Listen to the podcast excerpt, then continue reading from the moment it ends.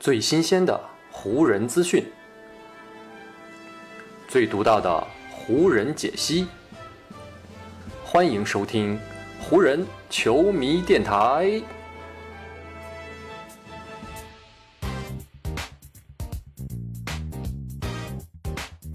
北京时间九月五日，欢迎各位收听全新一期的湖人总湖人球迷电台。我是各位的湖人球迷朋友戴高乐，感谢各位如约打开这一期的电台节目。咱们上一期刚刚聊过隆多是正式跟湖人队完成了签约，而就在隆多签约之后，在北京时间的昨天，也就是九月四号，篮网队呢是跟活塞队完成了一笔交易，将队中的中锋德安德烈乔丹是送去了活塞队。为此呢，篮网队还搭上了几个选秀权和一部分现金。而篮网队这么做的目的呢，就是想要甩掉小乔丹还剩两年的这个大合同。而活塞队呢，在得到了小乔丹之后呢，不会继续把小乔丹留在阵容当中啊，因为呢，活塞队目前呢也是一支正在重建期当中的球队啊。对于小乔丹这样一位已经三十三岁的中锋呢，可能是没有太大的使用价值。所以呢，活塞队是已经跟小乔丹本人啊完成了合同买断的协议啊。这样一来呢，小乔丹也将正式的成为自由球员。而在小乔丹度过自己的合同成型期之后呢，从目前的情况来看，小乔丹将会非常有机会以一年的底薪加盟到洛杉矶湖人队。之前呢，咱们在聊到湖人队夏天自由球员的引进的时候呢，曾经不止一次的聊到过啊，湖人队在自由球员市场刚刚开启之后呢，很迅速的完成了球队大部分阵容的建构。只不过呢，在内线替补这个人员上面还有一些薄弱啊，特别是呢，考虑到小加索尔在新赛季呢有可能不会回到湖人队，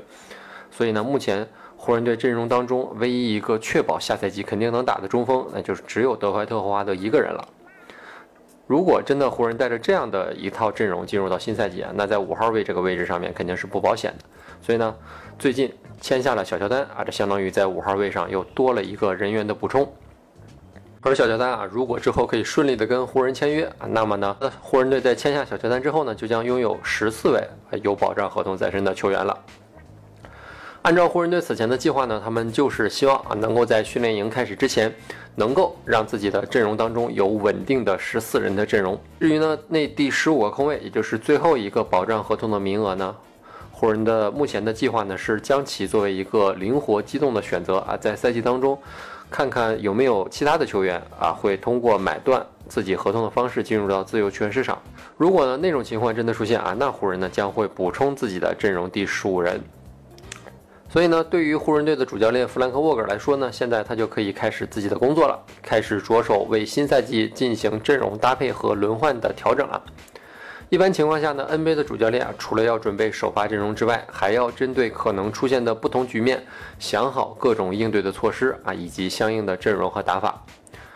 那么呢，目前湖人队已经基本可以确定下赛季要出战的十四位球员了。那么呢，咱们就一起来帮沃格尔啊来想一想，他可以有哪些阵容可以来调配。首先呢，我觉得最重要的一套阵容呢，肯定就是收官阶段的阵容啊，因为呢。这套阵容肯定要派出湖人队目前阵容当中最强悍的五个人啊，来进行比赛最后的收官阶段。如果比赛最后局势比较焦灼啊，那在收官的五人组当中，詹姆斯、戴维斯、威少这湖人三巨头肯定将会占据一个属于自己的位置。所以呢，湖人收官阶段阵容的悬念，也就是在三巨头身边的两个空位啊，到底由谁来填补？参考此前的两个赛季呢，湖人队在收官阶段肯定会把安东尼·戴维斯推上五号位，而把勒布朗·詹姆斯呢，则是安排在四号位的位置上。所以呢，空出来的两个位置就是分别是三号位和二号位。从目前的情况来看呢，我个人觉得安排贝兹莫尔与阿里扎在湖人的这三巨头身边，无疑呢将会是湖人目前来看啊阵容实力最强的一套阵容了。因为呢，贝兹摩尔和阿里扎都是湖人目前阵容当中啊最好的两个双能侧翼。他们两个呢，既可以在进攻端当中为湖人的三巨头拉开空间，又可以呢在防守端啊凭借自己不俗的个人防守能力，在外线构筑起一套非常强悍的防线。这两位的作用呢，其实有点类似于湖人夺冠赛季的那一年的波普以及丹尼格林。所以呢，在这套收官阵容当中，安排贝兹摩尔和阿里扎这两位防守悍将。可以呢，在很大程度上缓解威少与詹姆斯在防守端所面临的压力。进而呢让这两位巨星可以更多的把自己的体力和精力留在进攻当中。加上呢，这两位球员在外线也都有控卫三分的投射能力。如果这两位球员啊跟安东尼戴维斯、跟詹姆斯以及威少一起上场，那那湖人的三巨头啊将会大幅的影响和改变对手的防线，从而呢给威斯摩尔以及阿里扎创造出非常多外线投篮的机会。当然了，目前这套阵容可能还存在一定的争议点啊，那就是湖人队是否会在首发就派上这五位球员来去打比赛的开局阶段。这个问题的关键呢，可能还在于安东尼·戴维斯啊是否能够真正的接受长时间打中锋的这样一个安排。在夺冠那个赛季啊，其实呢，安东尼·戴维斯在季后赛的某些场次当中是有过开场就站在五号位上这样的经历和打法的。但是呢，我觉得安东尼·戴维斯不管是从身体上还是心理上，如果要在五号位上让他打满八十二场，我觉得这个是一个非常不切实际的目标。另外呢，关于我上面提到的这套湖人队的收官阵容，还有可能出现的一个变数，那就是霍顿塔克。我们其实不止一次聊到过霍顿塔克，虽然说霍顿塔克目前的资历尚浅，但是呢，他目前的合同金额已经是湖人三巨头之后新赛季年薪最高的球员了。而湖人队夏天给塔克开出的那份合同啊，就已经说明了湖人队管理层对他的期待。如果塔克可以将自己的三分球提升到联盟的平均水平，那么我觉得他个人将非常有机会在最后的时刻被主教练沃格尔留在场上。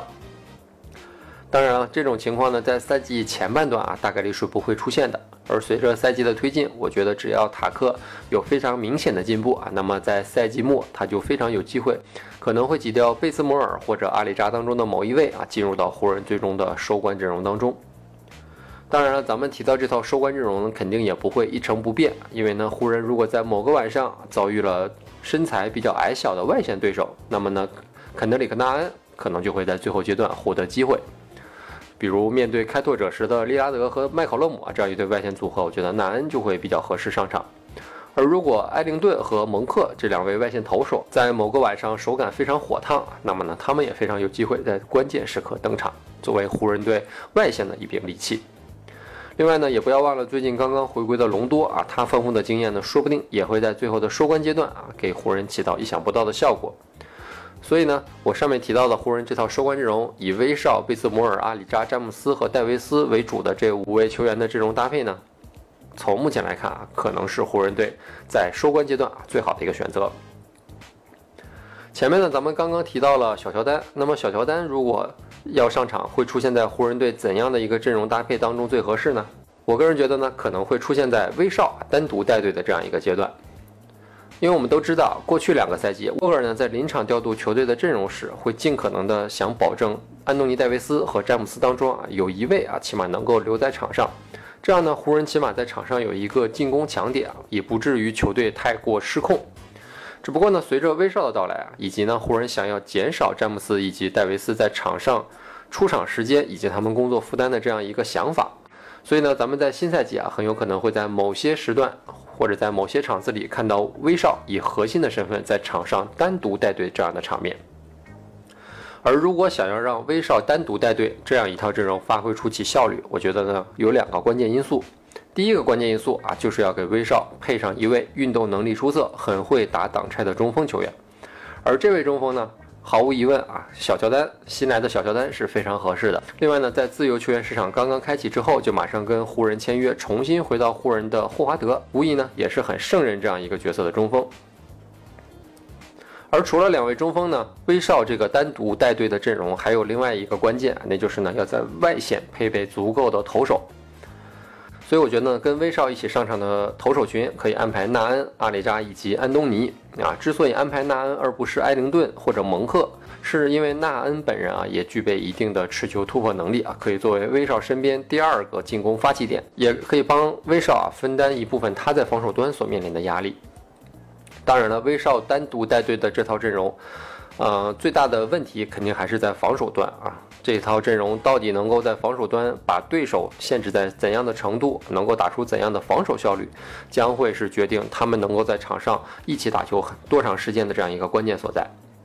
不过啊，我们如果考虑到湖人安排威少单独带队这样一套阵容来出现在球场上面，那无疑呢就是想让戴维斯以及詹姆斯同时获得充分的休息时间。这个呢，可能就是威少单独带队这套阵容最大的意义所在。而除了威少单独带队呢，我觉得另外还有一个很关键的阶段，也就是詹姆斯下场休息的阶段。上赛季呢，我们曾经在比赛当中不止一次的聊到过。当詹姆斯在场上以及詹姆斯下场的时候呢，湖人真的就是完全不同的两支球队。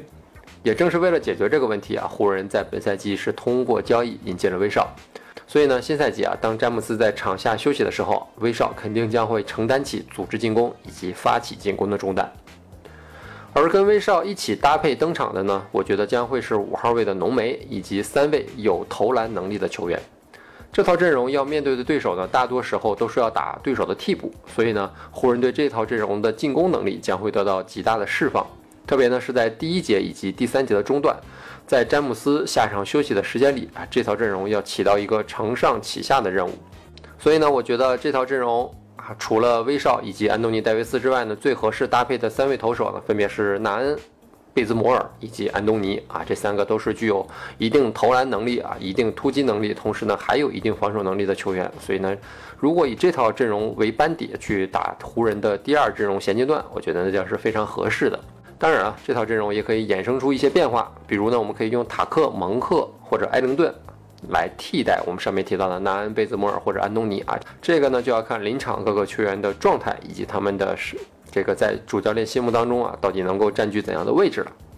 针对不同的对手呢，这些球员也能得到相应的机会。我们在周五的那期节目当中呢，已经提到过，湖人当时已经确定的十三位球员，在上赛季呢，每个人都至少有场均十七分钟的上场时间。这一点呢，就可以充分说明湖人队目前阵容当中的每一位球员，其实都是有自己的能力和特点的。所以呢，对于沃格尔来说，把这十四位球员，包括小乔丹在内。如何更好的调配他们，安排他们出现在自己合适出现的位置上面啊，将是呢未来一段时间内沃格尔工作的一个重点。好，以上呢就是本期节目的全部内容了。再次感谢各位朋友今天的收听啊，也谢谢各位今天的时间。如果你觉得我的节目做得还不错，就请你关注和订阅我的这张专辑吧。另外呢，也希望各位能够把我的节目分享出去，让更多的朋友听到咱们的湖人球迷电台，让更多的朋友加入到咱们湖人球迷的大家庭当中。湖人本赛季的比赛虽然已经告一段落，但咱们湖人球迷电台的节目不会停歇。就让我们下一期湖人球迷电台再见吧，拜拜喽！